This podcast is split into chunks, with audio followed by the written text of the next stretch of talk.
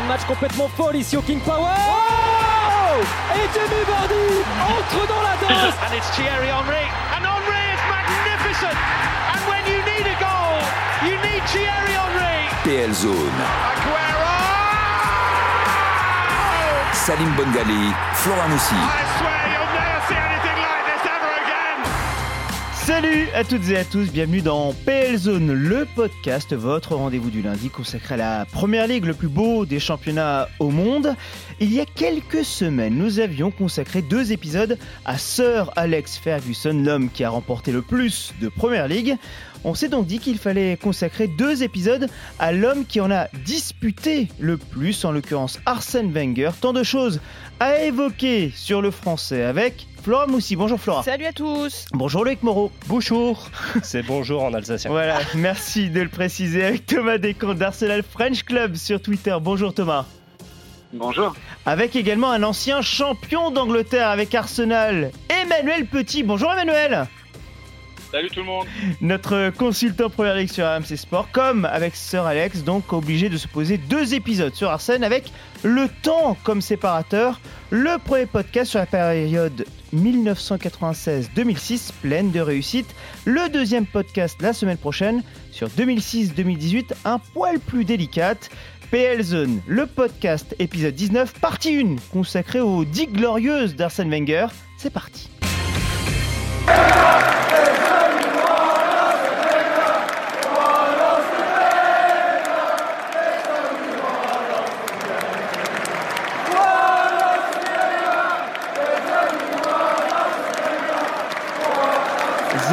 Only one Arsène Wenger. Il n'y a qu'un seul Arsène Wenger. Il était loin à ce moment-là le temps du fameux Arsène Who de la presse britannique lorsque le Français débarque sur le banc des Gunners en 1996. Avant de vous donner la parole, Emmanuel, Flora, Loïc, justement, rappelez-nous pourquoi Arsène Wenger débarque sur ce banc.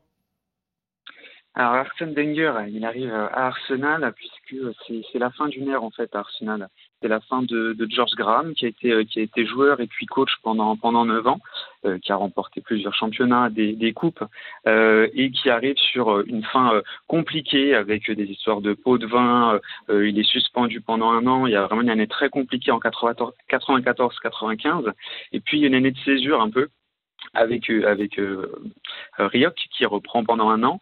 Euh, et on a vraiment deux modèles qui, qui s'affrontent parce que euh, George Graham c'est l'opposé de Wenger c'est de la défense à tout prix.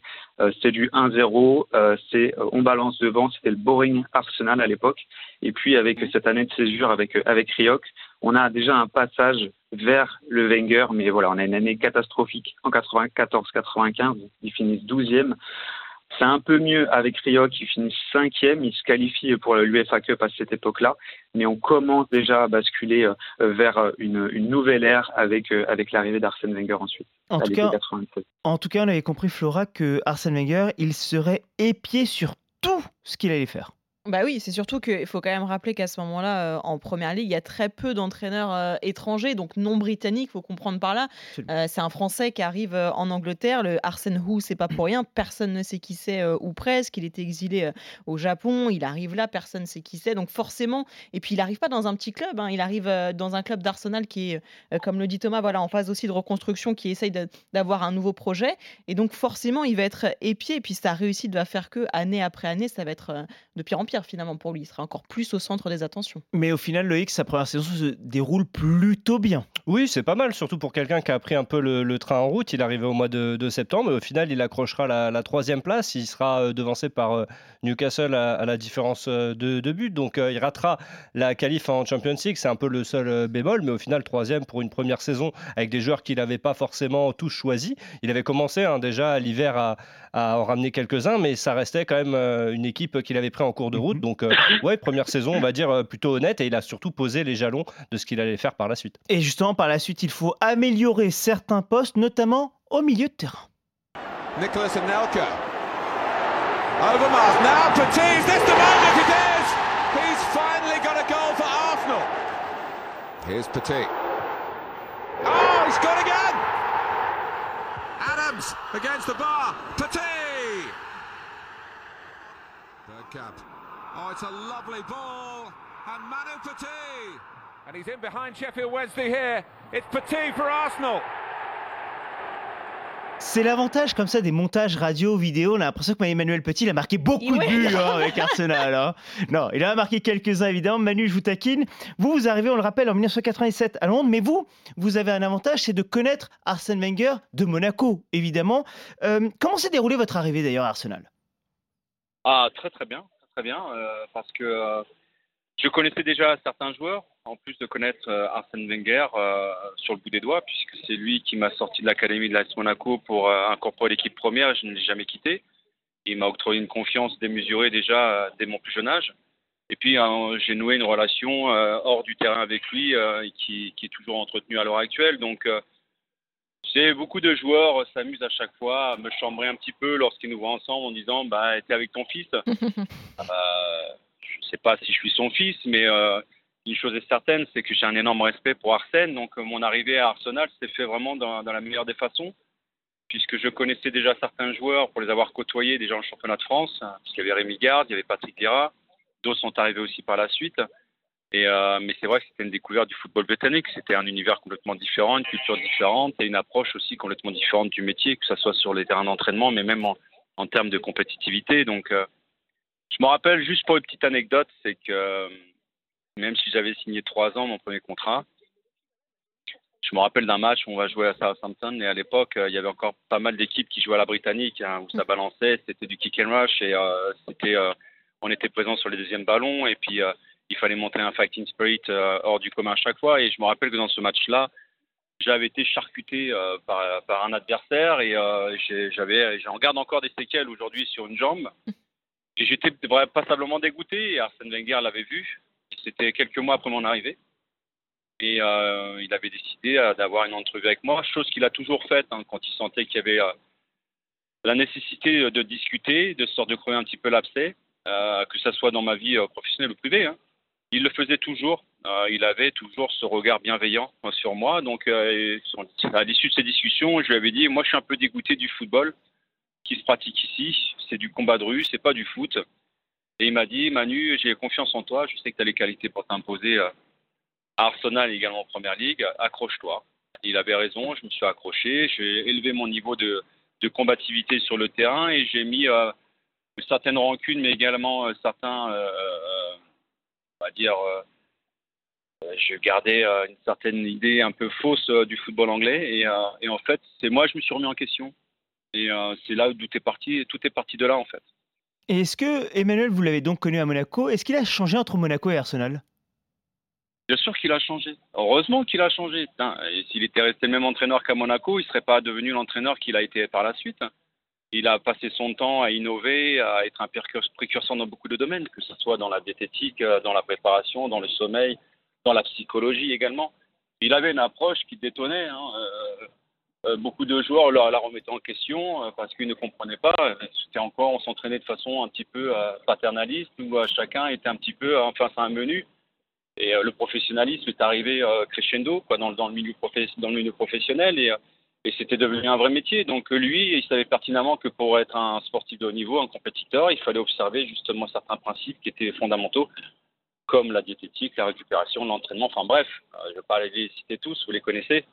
Donc euh, je sais qu'à son arrivée à Arsenal, moi, mon adaptation elle a été compliquée les premiers mois mais je me suis vite adapté. En revanche, lui aussi, il a fallu euh, qu'il se fasse accepter par tout le monde dans le vestiaire. Il a commencé par les Britanniques, qui remettaient en question ses méthodes d'entraînement, sa psychologie, son approche. Le nombre de fois où je l'ai vu se prendre la tête avec des Britanniques sur les petits déjeuners où euh, ils étaient encore à l'ancienne, où ils avaient les breakfast anglais avec les sausages, euh, les beans et compagnie. Et lui, il a dit, il faut arrêter tout ça, comme les barres chocolatées avant, avant les matchs. euh, euh, et même avec son staff, je me rappelle d'une grosse, violente engueulade qu'il a eue avec Pat Rice, son entraîneur adjoint. Après, ça a été un binôme incroyable hein, pendant plus de 20 ans. Mais c'est vrai que les, premiers mois ont été très, très compliqués pour Arsène. Il a fallu vraiment qu'il s'impose à la fois dans sa vision, dans ses fondamentaux, mais également dans sa notoriété. Et euh, le fait d'avoir gagné très rapidement le doublé, je pense que ça a posé le cadre et ça lui a permis après de faire ce qu'il voulait. Quoi. Donc, vous l'avez dit, le premier doublé, notamment avec cette fameuse séquence en 98. Oh, it's Overmars. He's done it this time. have scored a Premiership goal at Old Trafford, and it could well be a winning goal in this match and a double over United this season. C'est vrai, ça a marché dès la première saison pleine, Emmanuel. Cette victoire 1-0 d'Arsenal sur la pelouse de Manchester United, le fameux but de Mark Overmars, et puis cette, euh, séquence de 8 victoires de rang pour devenir champion. Est-ce que sur le coup, vous vous rendez compte de cette performance phénoménale là? Bien sûr, parce que euh, à l'époque, euh, Manchester était l'équipe à battre, c'était Ferguson, il dominait, il régnait sans partage sur la PL qui venait juste de, voir le jour. Hein. L'APL est née en 93. Euh, donc ça, a été, euh, en fait, c'était, euh, c'était l'équipe à chaque fois. Il fallait se mesurer. c'était une référence. Donc pour que ce soit pour Sir Alex Ferguson, mais également pour Manchester United, ils ont, été surpris. Bonjour. Et, et je pense que Sir Alex Ferguson et Manchester United ne s'attendaient pas à avoir une rivalité aussi soudaine. Euh, après l'arrivée d'Arsène Wenger. Mm. Et je pense que les supporters d'Arsenal et les observateurs, tout à l'heure, ça a été dit en préambule, euh, George Graham, c'était 1-0 one for Arsenal, c'était 1-0 pour Arsenal, boring Arsenal. C'était du kick and rush, on gagnait les deuxièmes ballons et euh, il n'y avait aucun romantisme. Il n'y avait aucun romantisme. Et, euh, et donc, ils n'étaient pas habitués à avoir une équipe qui joue à terre, qui joue un football léché, une touche de balle, aller dans le mouvement. Quoi. Donc, ça a été une révolution et je pense que euh, je pense que ça a permis aussi à Sir Alex Ferguson euh, de devenir euh, un formidable entraîneur également, un peu à l'image de, de, la dualité qui se trouve à l'heure actuelle entre Liverpool et City. Mm. On se nourrit à chaque fois de, de, la force de son adversaire pour essayer d'élever son niveau de jeu à chaque fois et son niveau de compétitivité. Et je pense qu'Arsène, bah, tout de suite, s'est présenté comme le, le, principal adversaire ennemi d'Alex Ferguson. Emmanuel, on vous garde juste trois petites minutes. Après, on vous laisse vaquer à vos occupations. Merci encore une fois de, vous, de nous accorder ces quelques petites minutes. Quand même, dans cette période-là qu'on est en train d'évoquer, et notamment de votre passage à Arsenal, donc jusqu'en 2000, il y a deux moments assez durs dans votre carrière à Arsenal, mais pour Arsenal même, notamment ce titre euh, que vous remportez 98 et la saison d'après, vous perdez pour un point le titre derrière Manchester United. La dernière saison. Ça, ça, ça, non, pardon, la, la, la dernière journée. C'est ça, à la dernière journée. Ça, pour le coup, c'est difficile, c'est marquant pour un point de le perdre comme ça. C'est la pire des choses qui puisse nous arriver. À l'image de ce qui s'est passé la semaine dernière pour City contre Madrid, mm. perdre une, place en, en, en, finale de Ligue Champion sur quelques minutes alors que tu as deux buts d'écart. Euh, bah nous, c'est pareil. Donc, mais euh, perdre la dernière journée, ça a été extrêmement frustrant. Euh, surtout, euh, euh, considérant que, et, j'en reviens à ce que je viens de vous dire préalablement, c'est que euh, euh, la rivalité qui est née, qui, a été grandissante avec Arsenal, avec l'arrivée d'Arsène, l'arrivée de, de, pas mal de joueurs, bah, ça a permis, je pense, aussi à Manchester United de faire le triplé quelques années après. bah oui, parce qu'ils se sont dit, oh, attends, maintenant on a, des, on a un vrai adversaire là, mm. qui, qui nous pose problème à chaque fois. il va falloir qu'on augmente notre niveau de jeu et d'exigence. Et je pense que ça, ça leur a permis de, faire ce triplé euh, deux ans après. Dernière chose, l'année 2000, quand même, cette finale de Coupe de l'UEFA, c'est peut-être presque ce qu'on reproche un petit peu à Arsène Wenger de n'avoir jamais réussi à soulever de trophée européen, cette défaite en finale de Coupe de l'UEFA. Ça aussi, c'est un marqueur malheureusement négatif dans la carrière d'Arsène Wenger, non?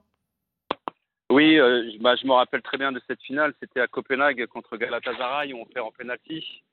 À l'époque, Galatasaray avait une très très belle équipe avec les Hadji, euh, il y avait Akan euh, Akan. Euh, enfin, bref, ils avaient une superbe équipe Galatasaray à l'époque. Et c'est vrai que perdre une finale sur penalty, c'est très frustrant également. Mm. mais après, vous pouvez rajouter aussi la finale Champions League perdue contre Barça quand ils sont réduits à 10. À l'époque, Arsenal était labellisé le petit Barça. Donc, mm. donc ça, ça, vous montre à quel point l'arrivée d'Arsène a transformé mais, mais, mais et considérablement ce, club à l'intérieur, mais également à l'extérieur. Parce que les fondations du club ont complètement changé avec l'arrivée d'Arsène. Il avait déjà une vision, il se projetait dans l'avenir. Il avait déjà le projet d'un nouveau centre d'entraînement. Il savait que si Arsenal voulait être compétitif avec les plus grands d'Europe, il fallait se doter des meilleures, euh, des meilleures conditions d'entraînement, avec un nouveau stade. Enfin bref, il a toujours été euh, dans, le, dans le lendemain, en fait, Arsène. Et c'est ça que j'aimais bien avec lui, c'est qu'il avait toujours cette vision du demain. Euh, il, ne passait, ne parlait quasiment jamais du passé. Lui, ce qui l'intéressait, c'est, euh, plus que le présent, c'était ce qui, ce qui allait se passer demain, en fait. Absolument. Donc euh, oui, euh, je pense qu'il aurait mérité au moins, par, par, rapport à toute son œuvre Arsenal, d'au moins gagner un titre européen. Euh, c'est quelque chose qui lui manque considérablement, je pense, pour avoir une certaine crédibilité sur la scène internationale.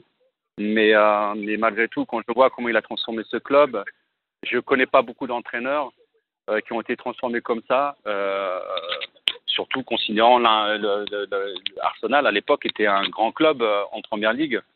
Ils avaient déjà gagné des coupes d'Europe, euh, des championnats et tout, donc euh, donc c'est pas pas aisé, surtout pour un Frenchie quoi. On arrive en Angleterre, vous connaissez la rivalité, on est les meilleurs on, s'aime comme on se déteste les Anglais et les Français. Donc, on doit faire beaucoup plus en tant qu'étranger, et encore plus quand tu es français, tu dois faire beaucoup plus qu'un Anglais pour te faire accepter. Donc c'est ça qui a été la force également d'Arsène Wenger et de, toute la diaspora justement française en Angleterre, à Arsenal. Et je pense que notre génération à nous a permis d'ouvrir la porte, grandement la porte à toutes ces générations de Français qui sont venus par la suite. Quoi. Absolument, et notamment d'autres séquences, d'autres titres remportés par ces Gunners, notamment en 2002, 2004, on va en parler dans un instant. Merci beaucoup Emmanuel, parce que vous, votre aventure s'est arrêtée en 2000 à Arsenal, on vous laisse désormais. Merci beaucoup de nous avoir accordé ces, quelques minutes pour avoir évoqué notamment votre aventure, votre aventure à Arsenal, et on se retrouve la semaine prochaine évidemment sur RMC Sport. Nous, euh, avec Emmanuel Petit, on a parlé de 2000, mais il n'a donc pas participé à 2002. Oh, a mistake by Sylvestre. And here's uh, Wiltor. And Ljungberg! He's in again! Pushed out by Bartes. Wiltor! Arsenal have scored yet again in the Premiership, and it might just be the most important goal of the lot. Sylvain Wiltor! C'est vrai, Loïc Moreau, que cette année 2002, Sylvain Walter, avec cette victoire 1-0 à Old Trafford, là encore, un 1-0, on va évoquer cette relation Arsenal United qui a été évoquée aussi par euh, Emmanuel Petit, mais cette année 2002, elle est exceptionnelle, comme en 98 aussi. Oui, bah surtout euh, un nouveau titre pour euh, Arsène, Wenger et, Arsenal, et celui-là, il y a une, une, sorte de puissance qui est dégagée vraiment par, par, par les Gunners, parce qu'il il y a un Thierry Henry qui est, qui est presque au sommet de sa forme, mm-hmm. il y a Robert Pires qui est absolument mm-hmm. énorme. Souvenez-vous, on le perd sur blessure. D'ailleurs, il, loupe la Coupe du Monde euh, derrière. C'est terrible pour l'équipe de France parce qu'ils marchaient sur l'eau, les deux, vraiment. Et surtout, Arsenal réussit une performance euh, incroyable durant cette saison de, PL. C'est qu'il marque à tous les matchs. À tous les matchs, au moins un but. Donc, tu es champion. Mhm. Déjà, c'est la récompense. Mais en plus, à chaque match, tu marques. Donc c'est quelque chose qui a marqué les esprits et qui effectivement annonçait aussi les, succès, euh, les succès euh, à venir, même si ce titre ne euh, sera pas, sera pas concrétisé la saison suivante. C'est ça qui est assez fou dans ce, ce mm. Arsenal du début des années 2000. C'est une puissance incroyable, des talents incroyables, une équipe incroyable mais l'incapacité à être vraiment régulier. Quoi. Et, c'est vrai que Thomas, juste sur cette saison-là même, ce doublé en tout cas est absolument incroyable pour cette équipe d'Arsenal. Oui, il est incroyable parce qu'il est, euh, euh, il représente vraiment le, euh, bah, le nouveau projet d'Arsène Wenger, à quel point il a marqué euh, ce club-là, puisque voilà, quand, on reprend les premières années à son arrivée, il récupère voilà une équipe qu'il n'a pas qu'il a pas choisie. Euh, en 2002, on est vraiment sur une équipe qu'il a construit euh, complètement, qu'il a forgé. Il y a quasiment plus de joueurs issus. il reste encore Tony Adams qui a encore fait quelques matchs, mais mais on est vraiment sur son sa construction personnelle, la vision qu'il avait à long terme d'Arsenal. Elle s'accomplit à ce moment-là. Il y a vraiment, on parlait tout à l'heure de de, principes de jeu qui ont complètement évolué. Euh, à ce moment-là, on est vraiment sur la fin, sur, sur ce que peut proposer de mieux Arsenal à ce moment-là. Euh, on est sur une série euh, de victoires à la fin qui est exceptionnelle hein, en fin de saison. Il faut se dire que, euh, en gros, à partir de fin décembre, ils ne perdent plus un seul match euh, jusqu'à la fin de l'année en première ligue. Donc c'est assez fou quand on voit un peu les adversaires qu'il y a à cette époque-là. Flora, euh, c'était évoqué il y a quelques instants par Emmanuel Petit, ce lien au final entre Arsenal et Manchester mm. United, ce duel, même si, et là aussi Loïc l'a évoqué, au final, ce duel pouvait pas être, euh, comment dire, euh, enfin, si, il était fréquent, mais euh, un club n'arrivait pas à pleinement sur deux, trois saisons montrer qu'il était le meilleur parce que l'autre arrivait toujours à répondre au final. Il y avait toujours une adversité, euh, oui, mais ce que dit Manu est très juste euh, finalement. C'est vrai que les, les United dominaient déjà euh, le championnat anglais, donc d'avoir cette adversité à ce moment-là, ça les a poussés aussi dans leur retranchement et peut-être oui pour aller chercher ce titre en Champions League qui leur manquait depuis depuis plus de 30 ans. Donc euh, peut-être que oui, ça les a, ça les a poussés. Entre 96 et, 2004, les, il y a deux champions, c'est Arsenal et Manchester United. 5 euh, pour, euh, pour les Red Devils, 3 pour les Gunners. Donc forcément, ça alterne de l'un à l'autre jusqu'à finalement le, que le Chelsea de José Mourinho vienne mettre fin hein, finalement à mhm. cette dualité entre, entre Arsenal et United. Mais c'est Manu, il serait là, il le dirait, mais c'est vrai que les Arsenal United c'était un match particulier à chaque fois. On a en mémoire les, les duels King-Vieira, euh, à chaque fois c'était. Enfin, c'est représentatif aussi d'une autre période, d'une autre époque. C'est bizarre quand on pense à Arsenal United de l'époque on pense davantage euh, aux paroles, aux gestes. J'entends par gestes des gestes violents, des mhm. tacles, des coups parfois. Euh, je me souviens d'un penalty euh, raté par Van Nistelrooy lors d'un United Arsenal. Ben, on l'évoquera cette fameuse année, notamment qui amène au titre pour, Arsenal, où Kion saute quasiment sur Van Nistelrooy. C'est presque des, images très particulières, quoi, Thomas. On est d'accord hein? Ah oui, oui, on, est encore, on est encore quand même dans l'esprit euh, de qu'évoquait euh, Emmanuel Petit tout à l'heure. Euh, le, la, violence sur le terrain, elle est toujours très importante. Ah Et euh, en fait, le United d'Arsenal, c'est le presque le derby en fait de l'époque. C'est c'est c'est une une comment dire une, ils sont très très proches en termes d'état d'esprit. Et puis euh, comme on disait chacun euh, l'un fait évoluer l'autre. Euh, la, la, rage de vaincre de United bouscule le jeu très léché d'Arsenal. Et ça, ça les ramène aussi à leurs besoins de caractère. Et, et on a voilà, évidemment des personnalités qui sont indispensables à ce moment-là pour Arsène. Les Patrick Vieira les Néon les Keon qui, euh, qui vont marquer ça en fait, qui vont répondre avec l'agressivité d'United sur le terrain. Et puis bah, pour les fans, c'est exceptionnel. Ces rendez-vous-là, ils sont exceptionnels les titres évidemment qu'on évoque dans ce podcast, mais pas que. En préparant ce, podcast, l'internationalisation de la Première Ligue, Loïc, qui est aussi, j'ai de dire surtout, passé par Arsenal. Oui, c'est euh, Arsène Wenger qui a été vraiment le, déclencheur de cette euh, internationalisation de, de, l'APL. On a regardé les chiffres durant son, passage en, en, Première Ligue, donc entre octobre euh, 96 et, 2018, on a regardé le nombre de 11 de départ euh, qui étaient 100% étrangers, c'est-à-dire pas avec un Britannique dedans. Euh, Arsenal est en tête, ça à la limite, euh, on n'est pas très surpris. 134 fois sur cette période, Arsenal a aligné un 11 100% étranger. Le deuxième, c'est Chelsea, 14 fois. Ah oui, d'accord. Voilà. Donc, on, il y a quand même 120 matchs de différence. On voit à quel point, en fait, euh, euh, Arsène Wenger a, a, tout simplement transfiguré euh, le, le, visage d'un 11 de départ d'un grand club de, de, Première Ligue. Parce que c'est vrai que, comme le disait Thomas au début, il a une équipe qui est, qui est pas forcément celle qu'il a choisie, avec encore beaucoup d'anglais, très anglaises, les Adams, les Keon, les Dixon, ah les Parlor, Siman aussi. Et puis après, peu à peu, ça va, ça va, ça va changer jusqu'à ce qu'il n'y en ait plus du tout en fait. Il n'y en ait plus du tout. Il y a beaucoup de Français, Manu l'évoquait. Évidemment, on pense à Thierry Henry, Pires, Wiltor. Et par la suite, ça va, ça va continuer. Mais les Néerlandais aussi, euh, Bergkamp, euh, qui était déjà, qui était déjà présent, mais Overmars après, qui vont, il, va vraiment y avoir, ça va être l'équipe Benetton hein, un peu euh, Arsenal, et ça va permettre aussi, ça va leur permettre de d'aller chercher ces, ces, victoires par opposition à Manchester United, qui est plus dans la tradition effectivement britannique, notamment grâce à la classe de 92, donc cette mhm. génération exceptionnelle qui a constitué l'ossature de Manchester United pendant pendant des années. Mais c'est vrai que Arsène Wenger a joué un véritable rôle euh, dans cette ouverture en fait de la Première Ligue aux, joueurs étrangers. Oui, c'est ça. Au final, si la Première Ligue est celle qu'elle est aujourd'hui, Flora, c'est grâce, j'ai envie de dire, à Arsenal, grâce à Arsène Wenger en quelque sorte. Euh, alors, pas uniquement, mais euh, oui, en partie. On, va, en fait, on ne peut pas être un coach manager euh, d'un des plus grands clubs de première ligue pendant plus de 20 ans, euh, sans forcément avoir apporté sa patte, ne serait-ce qu'à ce club, mais aussi à, tout le championnat. Euh, Ferguson, pour d'autres raisons, l'a fait avec Manchester United, mais ce côté internationalisation de la, PL, il faut quand même s'imaginer quand on est un entraîneur français, pas très expérimenté. Bon, il avait gagné avec Monaco, donc voilà, mais qui débarque du Japon, personne ne sait vraiment qui c'est, etc. Il prend à, sa tête l'un des plus grands clubs d'Angleterre et il en fait un candidat pour le titre euh, de façon régulière, il faut s'imaginer quand même ce qu'il faut à ce moment-là comme caractère, comme euh, euh, on peut pas dire que ce soit, alors pardon Thomas, mais le coach le plus charismatique de l'histoire de l'APL, Arsène Wenger, mais euh, il a su justement se différencier et se faire sa place autrement. Je veux dire, quand il était sur le banc et que ça se fightait avec Ferguson, il fallait quand même avoir du répondant pour être capable de dire non à, l'Écossais. Juge, je vais abonder dans votre propos. Tony Adams, en 2009, dans Télédégraphe, expliquait, je cite, Au début, je me suis dit, qu'est-ce que ce Français connaît au football? Il porte des lunettes et a l'apparence d'un instituteur.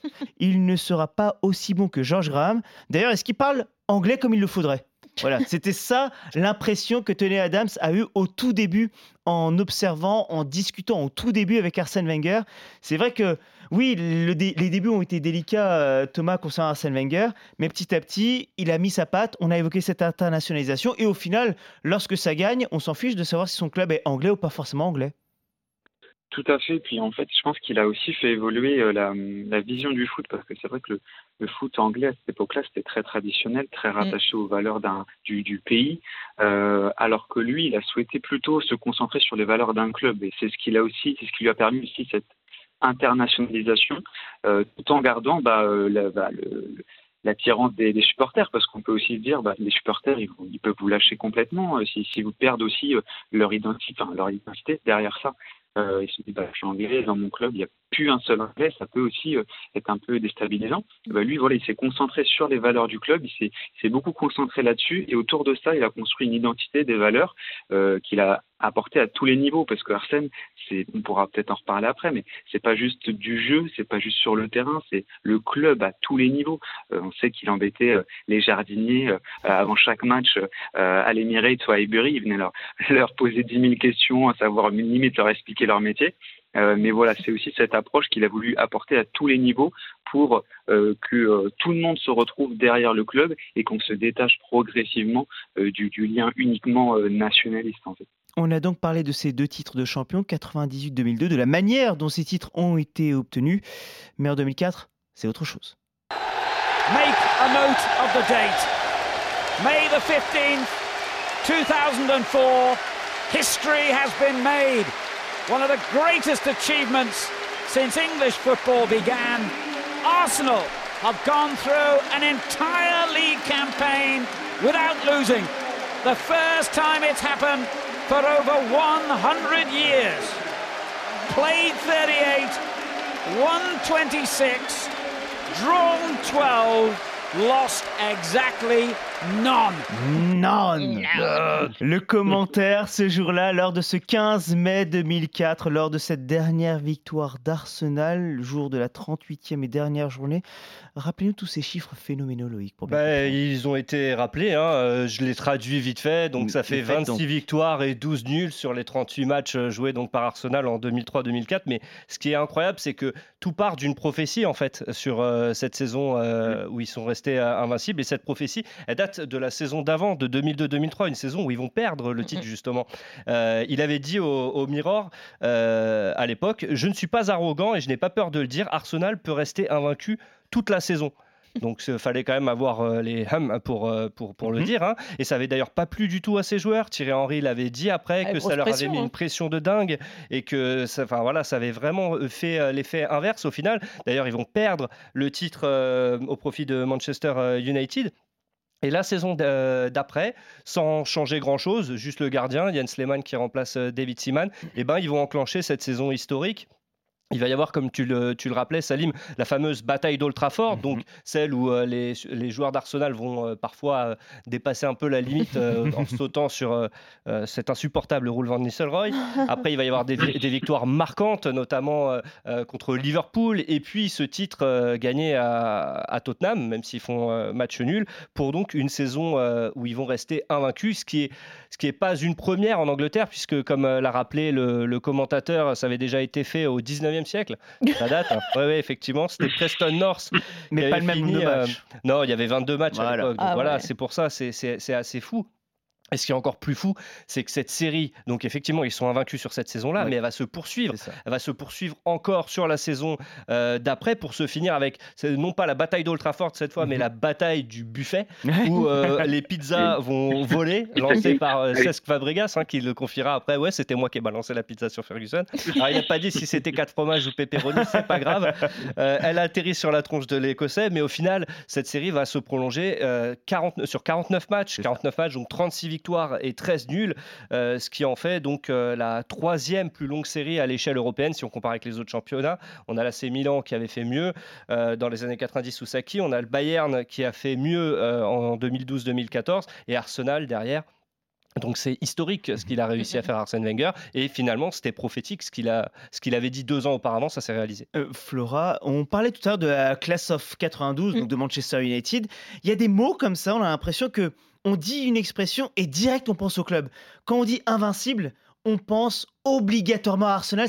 C'est lié à jamais dans nos têtes. C'est ça qui est fou parce que euh, Arsenal, et c'est aussi la force d'Arsène Wenger, c'est que c'est pas pour rien que Arsenal est sans doute le club euh, anglais, en tout cas le plus, euh, le plus apprécié en France, le plus français des clubs anglais, en fait, Mhm. quelque part, grâce à Arsène Wenger. Et, euh, mais mais c'est vrai que finalement, en fait, il, a cette force-là, euh, Wenger, d'a- d'avoir réussi tout ça à la tête, euh, à la tête de ce club. Mais honnêtement, enfin, il faut, il faut se rendre compte quand même. Je veux dire, nous, Arsenal, parfois, c'est vu comme un club un peu euh, qui a ses échecs européens, qui a jamais réussi à Mhm, mhm. franchir euh, le stade européen et qui donc forcément est placé un petit peu derrière d'autres clubs anglais Absolument. comme Liverpool ou Manchester United ou même Chelsea ces dernières Et années même City, même maintenant. voilà, même s'ils n'ont pas gagné non plus. Donc voilà. Mais c'est vrai que, mine de rien, il aura réussi à, à ce qu'Arsenal ne garde pas cette image de loser, entre guillemets, parce qu'il y a cette saison incroyable des Invincibles, parce qu'il y a eu ces deux doublés réalisés qui ne sont pas des choses euh, euh, qu'on fait tous les quatre matins non plus. Donc forcément, il a quand même réussi ça à ancrer dans la tête des gens. Je veux dire, dans n'importe quelle conversation que vous avez avec quelqu'un aujourd'hui, tu dis Invincible. T'aimes le foot, tu penses direct à Arsenal. Même Mhm. si tu parles de tout ce que tu veux à côté ou quoi que ce soit, directement, directement, ce mot d'invincible, il est lié à Arsenal et à cette performance stratosphérique qui a été réalisée. Et en plus, cette année-là, Thomas, le titre, symboliquement, qu'on remporte à White Hart Lane lors d'un 2-2, avec des- une, une manière de fêter dingue des joueurs d'Arsenal ce jour-là. On a l'impression qu'ils jouaient à domicile. Enfin, c'était euh, la saison parfaite, rêvée, j'ai envie de dire, pour les Gunners. Oui, c'était la saison rêvée et puis il faut savoir que sur ce, ce match-là, juste avant le, le début du match, il y a la- le, le corps arbitral qui vient voir le qui vient voir Thierry Henry à ce moment-là et qui, qui leur dit de si jamais ils gagnent le titre à ce moment-là, euh, surtout de ne pas les célébrer devant le public pour ne pas qu'il y ait de problème de sécurité, etc. Et puis en fait tout le long du match, eh ben, il y a une agressivité telle euh, de la part de, de, de, de l'équipe de Tottenham et du public, etc qu'en fait Thierry Henry, il, il explique à tous les joueurs qu'en fait, s'ils gagnent ce jour-là, donc il explique dans, dans le vestiaire euh, à la mi-temps, s'ils gagnent, ils vont faire la fête, ils vont aller célébrer devant le public et qui voilà, ils, en, gros, euh, ouais, ils feront pas attention à ce qu'a dit le, le, corps arbitral au début. Donc ça, c'est assez fou quand même que ce jour-là, ça soit marqué aussi par euh, par le fait qu'il y a beaucoup de tension et que c'est euh, c'est énorme pour eux. C'est très important et notamment pour le public, euh, ce genre de, de moment, c'est tout aussi inoubliable finalement. Inoubliable donc cette saison en Angleterre avec ce championnat remporté. En revanche, ce qui n'a pas été inoubliable, ce sont les saisons européennes d'Arsenal au final, parce que il y a deux finales européennes. On va parler de 2006 dans un instant, celle de 2000 on l'évoquait, hein, la Coupe de l'EFA perdue, 2006 la Ligue des Champions perdue au Stade de France, et régulièrement des éliminations assez précoces hein, en phase de poule ou autre.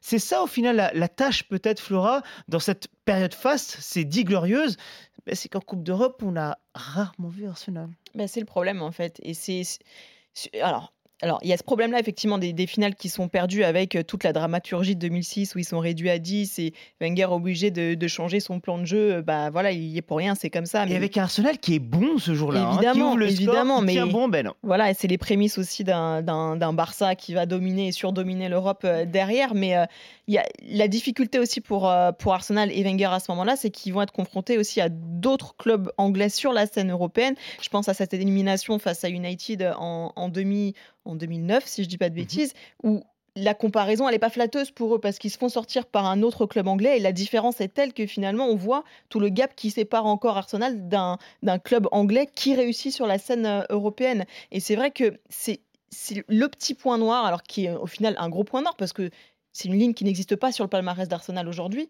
Et finalement, s'il y avait bien un entraîneur qui aurait pu le faire, c'était Wenger et malheureusement, ça n'a pas été le cas. Ouais, sauf que Wenger, globalement, il a jamais euh, été très performant en tant qu'entraîneur. hein, et, euh, dans chaque euh, compétition européenne, il a perdu une finale. Il avait perdu avec euh, Monaco en C2. Là, la C3 avec Arsenal, bon, c'est vrai, c'est les tirs au but. Et puis après, il y a ce scénario de 2006 qui n'est pas forcément non plus en, en sa faveur. Alors, le seul, le seul bémol que je mettrais, c'est qu'à cette époque-là, les clubs anglais sur la scène européenne, enfin en Champions notamment, c'est pas fou. À part Mhm. Manchester United qui fait le triplé en 99, derrière, c'est quand même une domination des clubs italiens et des clubs espagnols. Mhm. Euh, on a quand Mhm. même euh, des, des finales, enfin le Real est, Ouais. est déjà, déjà, Déjà. présent. Euh, les clubs italiens sont bons aussi au début des années 2000, donc c'est vrai qu'à part Manchester United, euh, voilà, Arsenal a du mal à faire, euh, a du mal à faire son trou, mais effectivement, c'est euh, comme un entraîneur est aussi jugé par rapport à ses prestations au niveau international et pas seulement au niveau domestique. Évidemment que c'est un échec pour Wenger, surtout que c'est dans ces années-là en fait qu'il aurait pu aller chercher bien ce titre-là. Et la preuve, il fait deux finales. Euh, derrière, une fois que, bon, on, l'évoquera dans le podcast numéro 2 la, la semaine prochaine. Une fois que euh, Arsenal va basculer dans la deuxième partie de l'ère Wenger, c'est fini entre Ouais, guillemets. C'est trop tard. trop. Mm. Et surtout que là, euh, c'est les clubs anglais, c'est l'ascension justement Bah de, ouais, la de clubs anglais. Euh. Liverpool qui devient euh, très dominant alors que sur le- la scène domestique c'est caca. Mm. Chelsea c'est très fort aussi. Manchester toujours dans, dans le coup. On a une finale anglo-anglaise Ah oui. en United 2008 Chelsea. si je dis Mm. pas de bêtises. Ouais. Euh, et puis euh, Arsenal disparaît définitivement de la scène européenne jusqu'à disparaître même de la, De la Ligue des Champions. Dire la Ligue des Champions Mm. jusqu'à même euh, disparaître euh, ouais, de, de, la scène, de la scène européenne. C'est ça, la frustration d'Arsène Wenger, elle est là, Thomas, aujourd'hui. Oui, complètement. Et puis je, je, je pense même qu'il y a qu'il y a une forme aussi. le- quand on parlait des invincibles tout à l'heure, euh, les invincibles, c'est, ça a été aussi une forme de bah, de, de, de, de gérer cette frustration, parce qu'il y a une frustration des joueurs. Là, L'année des Invincibles, ils sont sortis en quart contre Chelsea. Euh, bah, le fait de marquer son empreinte aussi en première ligue, ça a aussi permis de gérer la frustration, de compenser entre guillemets euh, ce, ce, ce déclin à, à, à côté au niveau, au niveau européen. C'est difficilement explicable, mais c'est aussi euh, euh, un certain contexte. On parlait des clubs anglais tout à l'heure, euh, qui brillent peu, même avec une, même en dominant énormément. On le voit avec City aujourd'hui, euh, on le voit avec euh, Liverpool. Euh, voilà, c'est, ils ont, ils ont plus de mal aujourd'hui à exister. euh, donc, c'est, aussi caractéristique des, clubs anglais de manière générale. Même quand ils dominent euh, la première ligue, c'est, c'est très compliqué euh, ensuite. Pour conclure ce podcast, on l'a dit, de 96 à 2006. 2006, c'est forcément une année marquante, Thomas, avec le déménagement, Highbury pour Emirates Stadium. Sous-entendu, euh, on est à quoi 400 mètres d'écart, hein, 500 mètres de, de- de- d'espace hein, entre les deux, c'est, c'est vraiment risible. Mais évidemment, un agrandissement de stade, on rajoute 22 000 places de mémoire. Euh, cette volonté forcément d'amener ou en tout cas de faire Arsenal entrer dans une autre dimension. À ce moment-là, quand on y pense, en 2006, on se dit c'est une très bonne idée de la part d'Arsenal. Oui, oui, oui, complètement. Et puis c'est vrai qu'il y a cette histoire de, en fait, ce Highbury c'était 57 000 places et il y a, un- il y a une, une réforme au niveau de la sécurité des stades qui, qui arrive Mm. et qui oblige en fait le stade à se réduire à 38 000 places, 36 000 places à peu près. Donc totalement impossible pour un club qui a cette ambition-là. Donc ils sont forcés en fait de, de partir, euh, même si on se dit que c'est une très bonne idée et que ça va être des investissements intéressants. Euh, le stade va coûter beaucoup plus cher que prévu. Ils vont s'endetter, euh, je crois que c'est c'est plusieurs milliards, hein, si je dis pas de bêtises c'est monstrueux. Et en fait, ce, ce côté-là où ils sont forcés de partir à contre-coeur, euh, alors que c'est vraiment un stade qui, qui, qui, qui est plébiscité par les joueurs, euh, par les anciens joueurs, ceux qui sont passés par là, par le public, Mm. c'est compliqué. Et en fait, ce trou-là financier, le fait que le stade il va coûter beaucoup plus cher, ça va emprunter le club euh, de jusque dans son, son cœur même et toute la suite va en découler Ah oui. alors que c'est c'est c'est c'est c'est vraiment douloureux en fait dans l'esprit de tout le monde même si à ce moment-là Wenger se dit bah je vais le porter tout seul je vais y aller à fond et ça va marquer un, un nouveau tournant et je dirais le passage d'Arsenal dans l'élite du football euh, mondial du moins européen et ben finalement ça devient euh, le comment dire le le, le caillou dans la chaussure euh, pour un les peu, 10 ouais. ans à suivre, complètement. On, complètement. on- on évoquera les, les conséquences dans le prochain podcast, donc la semaine prochaine. Mais c'est vrai que là encore, c'est aussi cette idée, cette idée pardon, d'Arsène Wenger de marquer encore plus l'histoire de ce club, Flora, en permettant d'un- de s'installer dans un nouveau grand stade à échelle européenne, voire mondiale. Oui, bien sûr. Après, ça, c'est aussi la direction euh, du, du club. C'est pas un projet qui a été porté spécialement par Wenger, mais, mais c'est vrai que finalement, et ce que dit Thomas est, est- est très juste, c'est Wenger va en payer les conséquences quelque part malgré lui, parce que le, projet sportif et la construction de l'équipe derrière va va dépendre totalement de cette volonté du club qui est tout à fait louable d'ailleurs d'avoir des finances saines et de pas continuer de s'endetter sur le long terme et donc de payer le stade euh, correctement à l'inverse de d'autres clubs qui se sont Oui. endettés qui sont toujours endettés aujourd'hui Mhm. voilà il y a eu cette volonté de politique saine finalement financièrement qui est très respectable mais qui du coup d'un point de vue sportif a forcément compliqué et a créé un gap encore plus euh, important entre Arsenal et les autres mastodontes de la première ligue qui eux avaient injecté de l'argent à non plus finir peu importe les dettes que les clubs pouvaient avoir donc forcément et ça a été aussi là, je trouve à saluer pour Arsène Wenger parce qu'il a malgré tout quand même réussi à avoir des équipes compétitives, même si ça s'est délité par la suite, il a quand même réussi à continuer d'attirer des joueurs et je pense que la présence de Wenger a aussi été un, un élément important pour certains joueurs pour venir à Arsenal là où le club n'était plus vraiment ou pas assez compétitif en PL. De cet Emirates Stadium et de tant d'autres choses, on en parlera longuement la semaine prochaine dans l'épisode 19, partie 2 de ce podcast sur cette période plus délicate, donc entre 2006 et 2018. La fin de ce PL Zone épisode 19, partie 1. Grand merci à Emmanuel Petit pour sa présence un peu plus tôt dans ce podcast. Merci à vous, Thomas Descamps de Arsenal French Club, à retrouver sur Merci. Twitter. Merci Flora. Merci, à Loïc. tous. Montazvec et Julie Dereau derrière la Alsacien. Merci. N'hésitez pas avec vos retours via le hashtag PLZone sur Twitter. N'hésitez pas également à vous abonner sur les différentes plateformes pour être alerté à chaque nouveau podcast. Car ce podcast, c'est le vôtre. Avant tout, et n'oubliez jamais, comme un Runs. Ciao